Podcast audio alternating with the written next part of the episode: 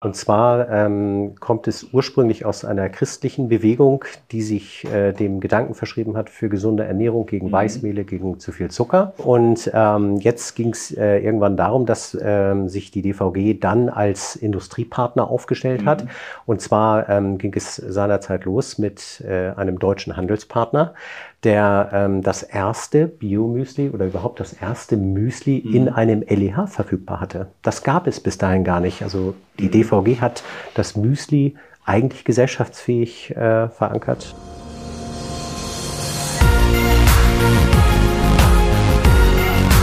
B und P Business Talk.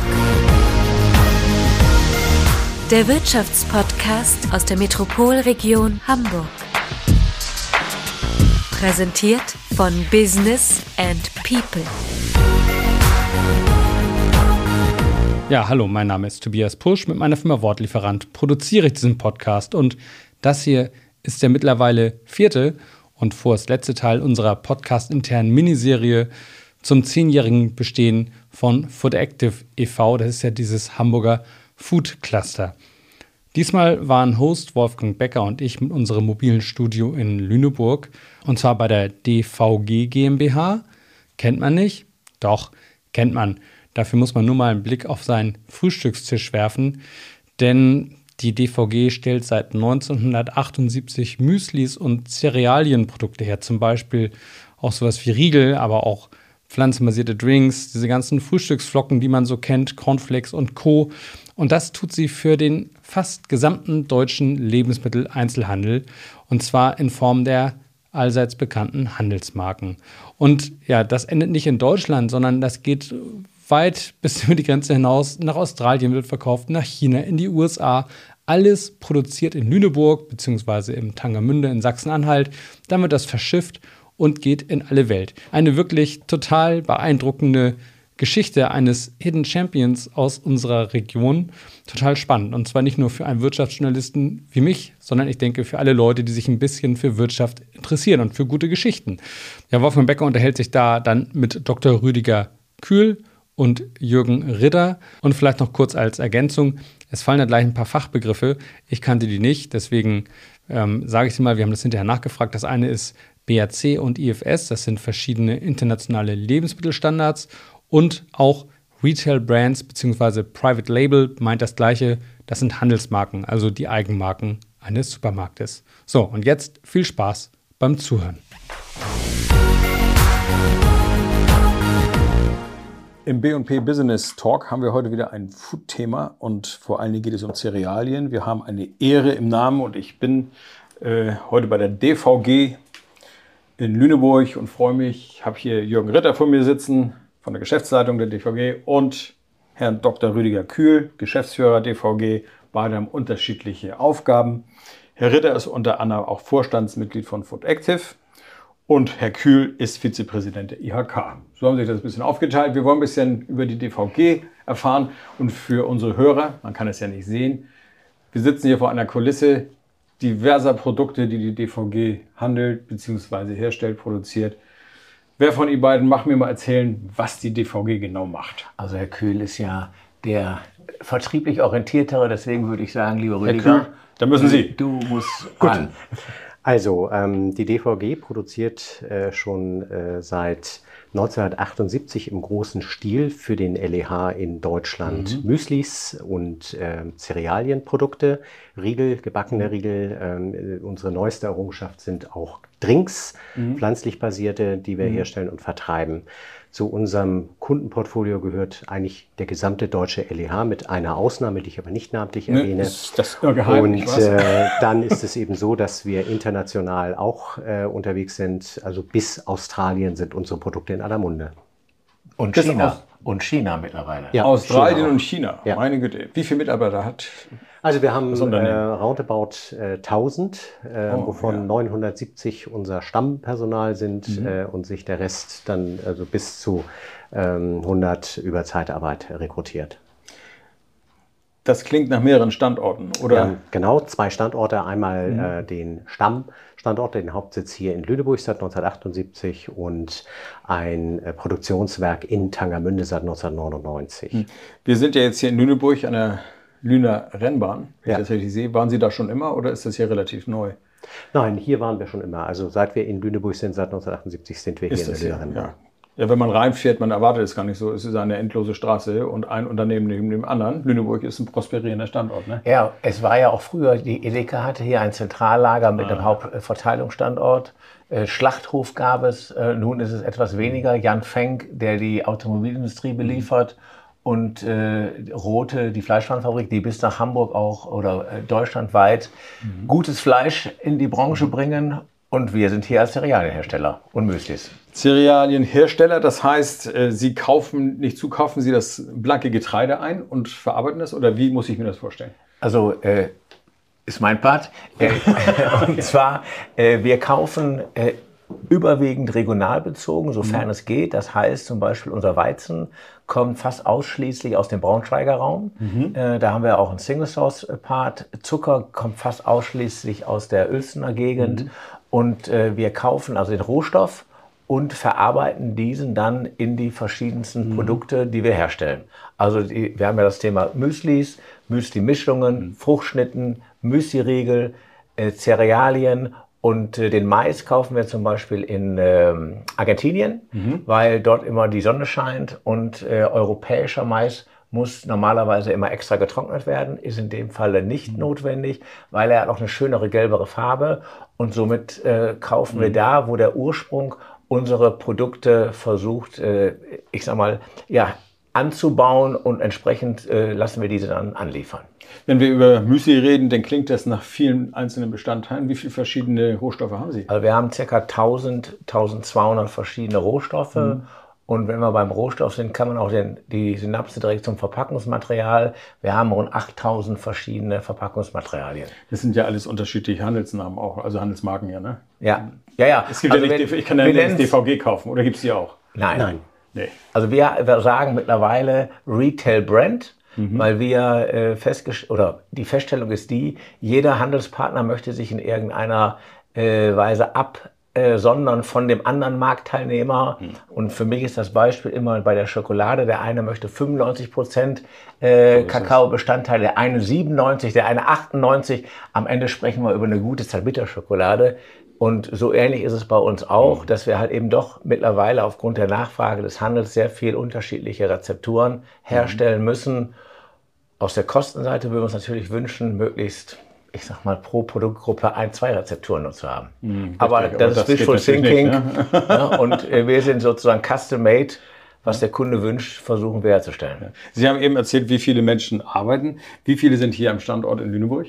Ungefähr die Hälfte. Die Hälfte, also ungefähr so bummelig 500. Bummelig 500, ja. Gut, und äh, da haben Sie auch genügend Mitarbeiter. Sehe ich das richtig? Sie sind ja ein großer Arbeitgeber hier. Also wir haben äh, nicht genügend Mitarbeiter. Wir sind genauso wie der Rest der deutschen Industrie davon abhängig, dass wir qualifizierte Menschen ähm, für unser Unternehmen begeistern. Das ist im Moment ein schwieriges Unterfangen. Allerdings haben wir hier den Vorteil, dass wir in einer Region sitzen, wo andere Menschen gerne Urlaub machen. Das heißt, wir sind nicht besonders unattraktiv, was das äh, Umfeld angeht. Äh, wir haben auch eine vernünftige Anbindung in Richtung Hamburg. Hannover ist ein kleines bisschen umständlicher, aber geht auch. Pendeln die Ähm, Hamburger zu Ihnen hier? Es gibt Hamburger, die zu uns pendeln, ja. Und es gibt sehr viele, die eben nicht mehr nach Hamburg pendeln wollen und die deswegen ähm, sich hier in dem Lüneburger Raum orientieren. Das, das ist eigentlich Ja. der überwiegende Teil Weil tatsächlich. Lüneburg ist ja auch ein sehr attraktiver Standort äh, Zum Leben, mittlerweile. ne? Ja. Man nennt es ja auch den Speckgürtel von Hamburg. Richtig. Und somit gehören wir ja natürlich auch zur Metropolregion Hamburg. Ne? Das kann man ja auch nochmal so sagen. Und, und der Vorteil ist halt eben, dass immer mehr Menschen sich hier ansiedeln. Und das gibt so einen kleinen Kick, kann man sagen, auch an etwas optimaleren Bedingungen in der Bewerberstruktur. Wobei es immer noch nicht ganz einfach ist. Ne? Nein, kann man Ja. definitiv so sagen.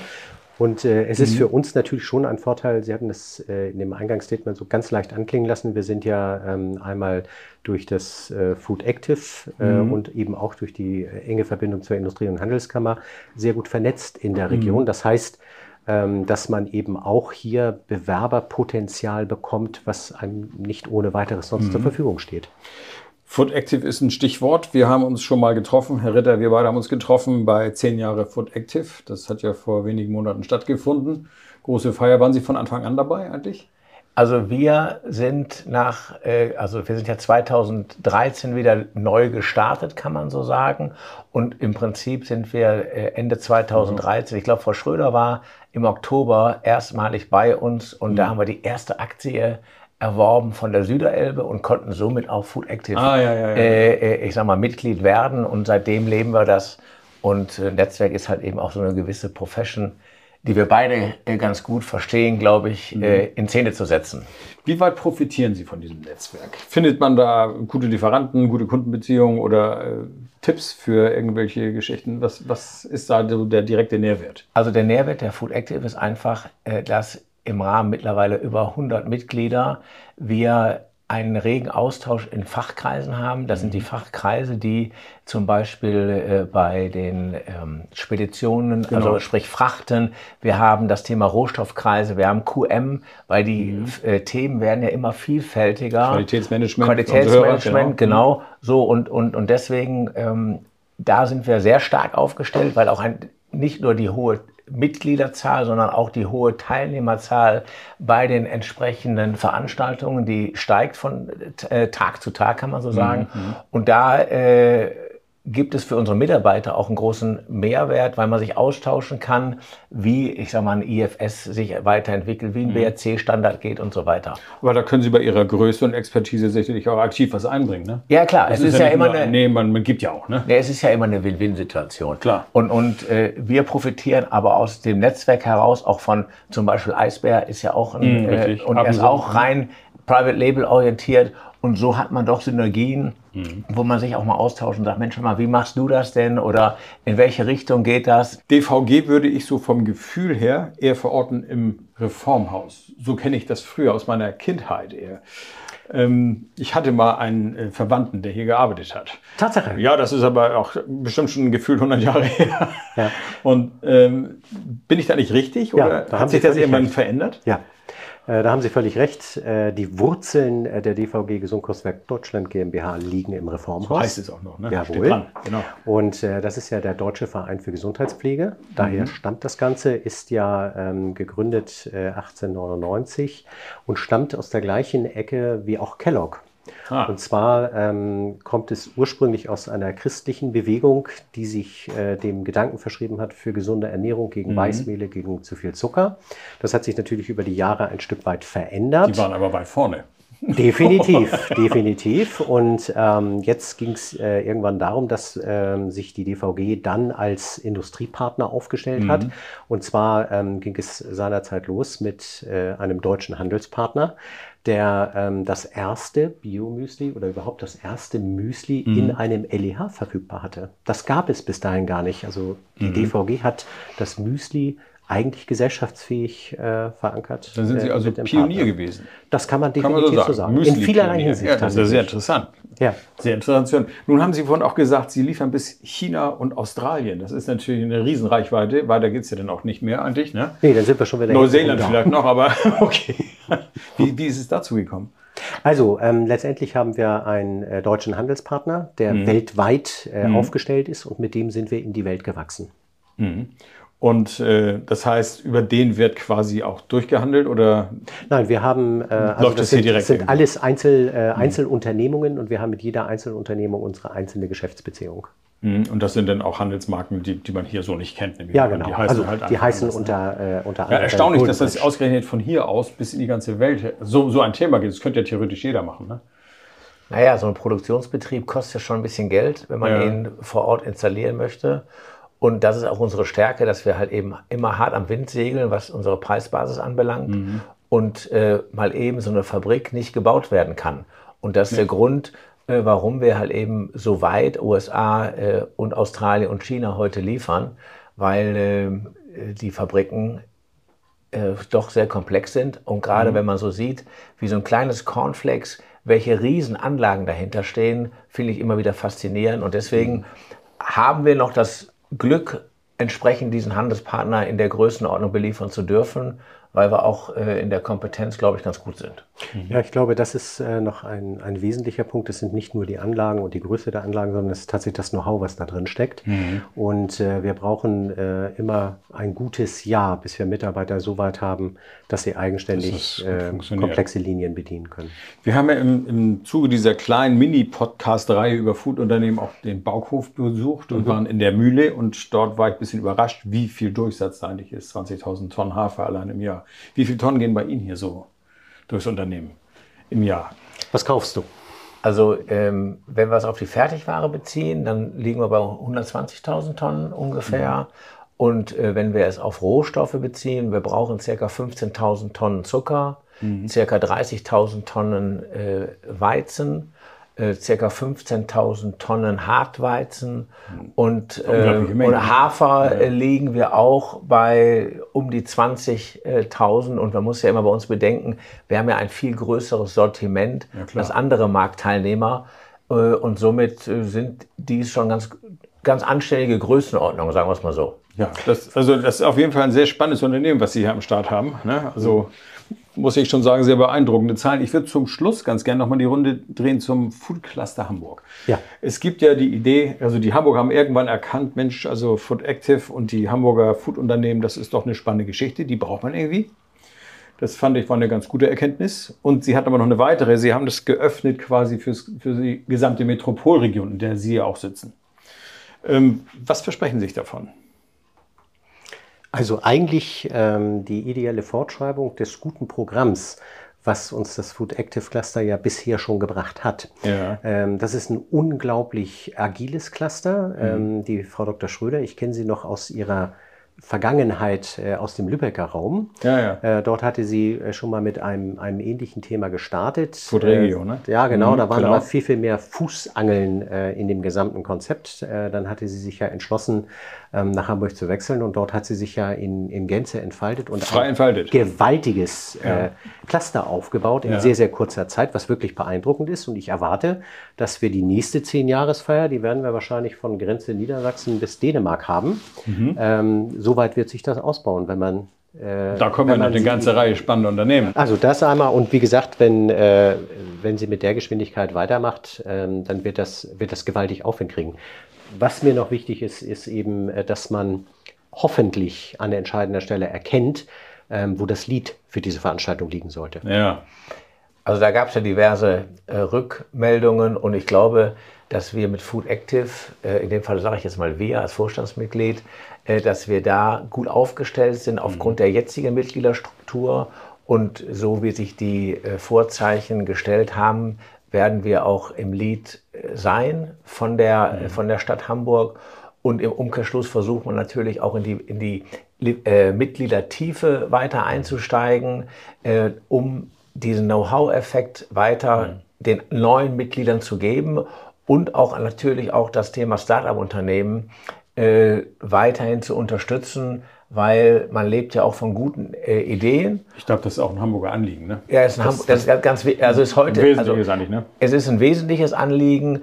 Äh, es ist natürlich auch immer nicht alles Gold, was glänzt, muss man auch sagen. Aber ähm, wir als Food Active haben uns auf die Fahne geschrieben, dass wir diesen gesamten neu zu gründenden Food Cluster im Lead gemeinschaftlich mit den anderen Unternehmen entsprechend führen wollen. Und da sehe ich die Annika Schröder halt eben als prädestiniert. Das klang wir- aber schon deutlich durch, dass es in die Richtung geht. Also, Glaube ich auch. Und wir sind halt eben äh, ein Teil dieses Rades. Und äh, ich glaube, dass wir mit dem Netzwerk, welches Herr Kühl und ich wieder darstellen, einen guten Beitrag für diesen Food Cluster wiederbringen können. Ne? Tja.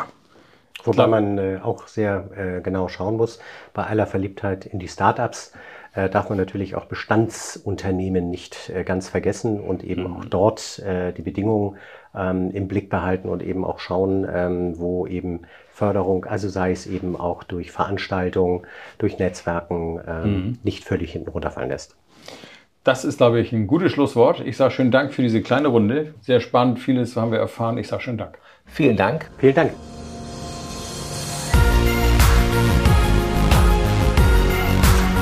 Das war der B&P Business Talk. Der Wirtschaftspodcast aus der Metropolregion Hamburg, präsentiert von Business and People.